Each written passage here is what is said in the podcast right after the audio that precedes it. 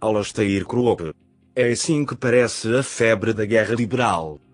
Todos nós sabemos que a cobertura dos media ocidentais na Ucrânia tem sido altamente carregada, jogando com sentimentos ocidentais de simpatia por algumas vítimas oprimidos e direcionando sentimentos para uma indignação moral que insiste, até exige, retribuição e punição para os supostos perpetradores. Davi Brooks no New York Times eleva esse sentimento de culpa a planos superiores. O credo do liberalismo vem ganhando um segundo fôlego, e, lembra-nos não apenas como é acreditar na democracia, na ordem liberal e na honra nacional, mas também agir corajosamente em nome dessas coisas. Lembra-nos como os contratempos podem ter nos levado a duvidar e ser passivos sobre o evangelho da democracia. Mas apesar de todas as nossas falhas, o evangelho ainda é brilhantemente verdadeiro. A Ucrânia pode ser muitas coisas. Mas um evangelho da democracia? Toda crise séria, é claro, também uma oportunidade para a mitopoesis, especialmente em tempos de anomia, quando menos da metade de uma sociedade desanimada acredita que seu país não está investido nelas e que os sistemas econômicos e políticos, e as pessoas que os dirigem, são empilhados contra eles, não importa o que vocês façam. O estabelecimento anglo-americano provou ser hábil em intuir que, devido a tal anomia e erosão de nosso do céu sagrado, uma nobre mentira pode ser usada para dar um último suspiro a uma ordem baseada em regras. Seu poder inerente pode ser aproveitado para gerar a indignação como casus belli para o liberalismo global. Afinal, que melhor força unificadora do que o grande projeto americano de guerra para energizar o desejo de uma reapropriação de significado nacional? O Ocidente levou o domínio do espaço da informação a novos patamares, consolidando os media, apertando seu controlo sobre a informação, marginalizando os poucos jornalistas investigativos que permanecem, e anulando o ceticismo como exemplos de apaziguamento, ou de putinismo. A liberdade de pensamento online é proibida, perspectivas de transmissão seletivas são removidas ou permitidas, por exemplo, simpatias pró-neonazis e violência politicamente carregada contra russos e Rússia, e um monopólio sobre a verdade é estabelecido. Assim, quando apanhados em falsidades, qualquer intrusão errônea simplesmente desaparece algoritmicamente. Não há dúvida de que o Ocidente refinou esse modo de cenário de batalha ao mais alto grau, mas seu próprio sucesso também difunde seus próprios patógenos pelos capilares ocidentais. Uma vez colocado em movimento, possui todo o poder viciante dos jogos online. Escrevam o script para um novo cenário, dirijam a vossa produção, e, em seguida, devem encená-lo em vídeo. Muitos podem não acreditar na peça resultante, mas não há nada a fazer, exceto assistir a ela em silêncio mudo e frustrado. Fim de jogo. Vocês venceram. Exceto que não. Este jogo gera seu próprio impulso. Há sempre outro à mão para superar a provocação do último jogador a Putin, saudar o novo ato de bravura altruísta da vítima, especular sobre ainda mais atos sujos planejados contra ele. E assim a demanda por retribuição e punição é investida de um impulso imparável.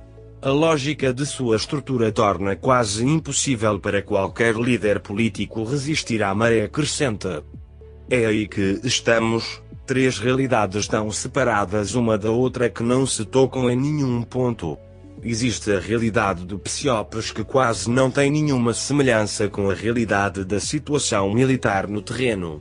Na verdade, eles se manifestam como inversões polares um do outro, uma resistência heróica versus um exército russo fracassado, desmoralizado e mancando. Considerando que a realidade é que Putin não é louco e a invasão russa não está a falhar. Depois, há as realidades conflituantes de uma Europa e EUA unidos num empreendimento econômico e moral de poder social e moral de luta embora com certo autossacrifício barra autoflagelação para si mesmos, para punir a Rússia. E a outra realidade é que um mundo em guerra, seja cinética ou financeira, será um desastre para a Europa e América. A guerra é inflacionária. A guerra é contracionista e inflacionária também. Tudo, petróleo, gás, metais, o lote, vem subindo verticalmente, e toda a cadeia produtiva de alimentos está sob pressão de todos os lados. Mas esta situação é claramente menos desastrosa para um super fornecedor de alimentos e commodities como a Rússia. O terceiro conjunto de realidades seccionadas são, por um lado, o foco exclusivo e sem contexto nos eventos da Ucrânia, que apaga esse momento de inflexão política e econômica global, e, por outro, o elefante na sala que é o mega projeto Rússia-China para forçar a retirada e contenção de toda a ordem hegemônica baseada em regras, Existem outras realidades cortadas por aí, como aquela sobre a Rússia isolada e evitada versus a realidade de que grande parte do planeta não apoia sanções punitivas dos EUA e da Europa, mas não importa isso. A questão aqui não é apenas o que acontece quando essas realidades colidem mas o que acontece quando uma ou outra realidade que já possui uma carga hiperemocional e moralizante é forçada à plena consciência como tendo sido errada?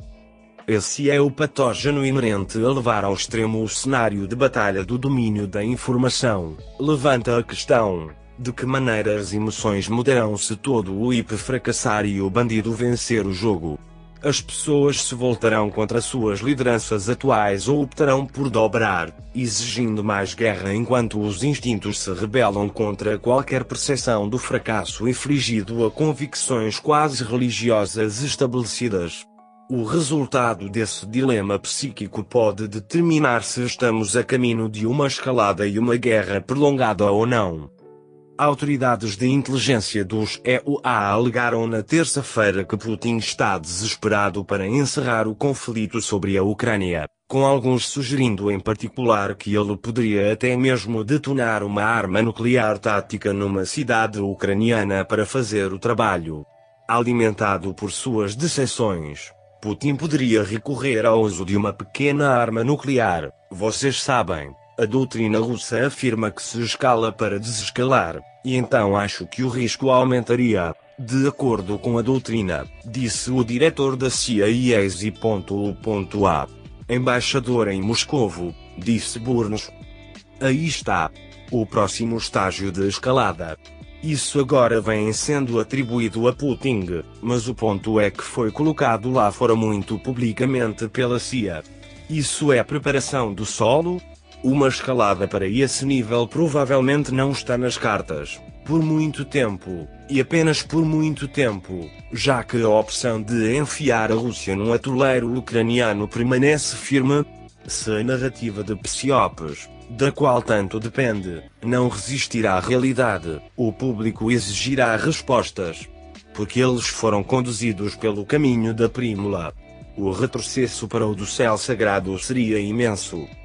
Laboratórios biológicos foram encontrados na Ucrânia que supostamente têm uma conexão com os EUA. Quando perguntada sobre eles, Vitória Nuland surpreendentemente admitiu sua existência, mas disse que ela está preocupada que a Rússia possa pegá-los e que ela tem 100% de certeza se houver um ataque biológico a Rússia. Na quinta-feira, os media do Reino Unido lideraram com a manchete: Putin planeia um ataque com armas químicas na Ucrânia. Claramente, o fator medo vem sendo aumentado para sustentar uma estratégia de insurgência a toleiro de longo prazo para a Rússia no oeste da Ucrânia. É, como Davi Brooks sugeriu, o último suspiro na defesa da ordem mundial liberal. Todo esse IP, pequenas armas nucleares, armas biológicas e químicas, pode realmente nos levar à guerra? James Cardan, em seu artigo, diz que pode, e que isso tem sido feito. Ele cita um exemplo. Numa carta particular escrita em 1918, O chanceler alemão recentemente deposto admitiu que, no período que antecedeu a Grande Guerra, houve circunstâncias especiais que militaram a favor da guerra, incluindo aquelas em que a Alemanha em 1870 a 71 entrou no círculo das grandes potências e tornou-se objeto de inveja vingativa por parte das outras grandes potências, em grande parte, embora não inteiramente por sua própria culpa. No entanto, Batman viu outro fator crucial em ação, o da opinião pública. De que outra forma, ele perguntou, explicar, o zelo sem sentido e apaixonado que permitiu que países como Itália, Roménia e até os Estados Unidos, não originalmente envolvidos na guerra, não descansassem até que eles também mergulhassem no banho de sangue. Certamente esta é a expressão imediata e tangível de uma disposição geral para a guerra no mundo. Contra a perspectiva de que Putin possa alcançar seus objetivos, exceto a guerra geral, como a Europa e a América podem reagir.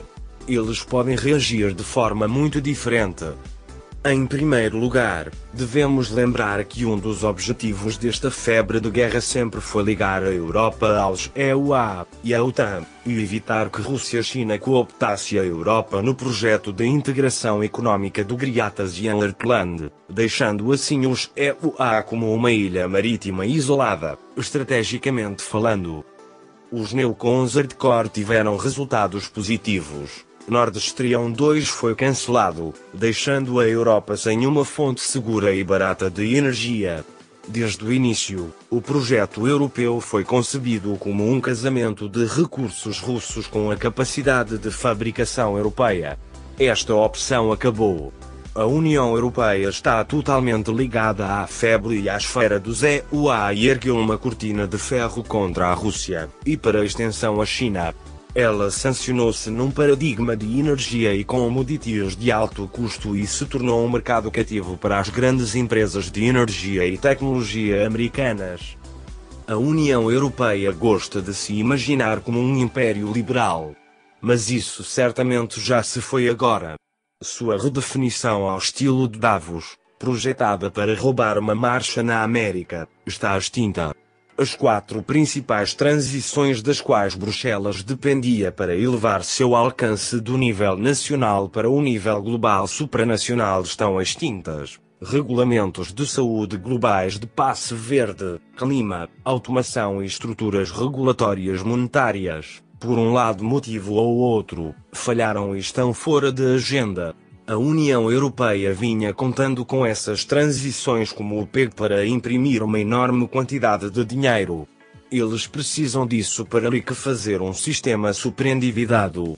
Sem essa paridade, eles vêm cogitando um fundo 2, altamente inflacionário, ostensivamente para defesa e substituição energética russa, financiado por eurobonds. Será interessante ver se os chamados quatro frugais Estados da União Europeia aceitam este estratagema de dívida mutualizada. No entanto, a inflação, já alta e acelerada, está na raiz da crise que Bruxelas vem enfrentando. Há pouco a ser feito sobre isso à luz das sanções que a União Europeia promulgou contra a Rússia, com os preços de tudo subindo verticalmente. E quanto à outra lacuna, não há como a Europa encontrar 200 bilhões de metros cúbicos de gás em qualquer outro lugar para substituir a Rússia, seja na Argélia, Catar ou Turcomenistão, sem mencionar a falta de terminais de GNL necessários na União Europeia. Os europeus enfrentam um futuro sombrio de preços em alta e contração econômica. Por enquanto, eles podem oferecer pouca dissidência política às elites controladoras.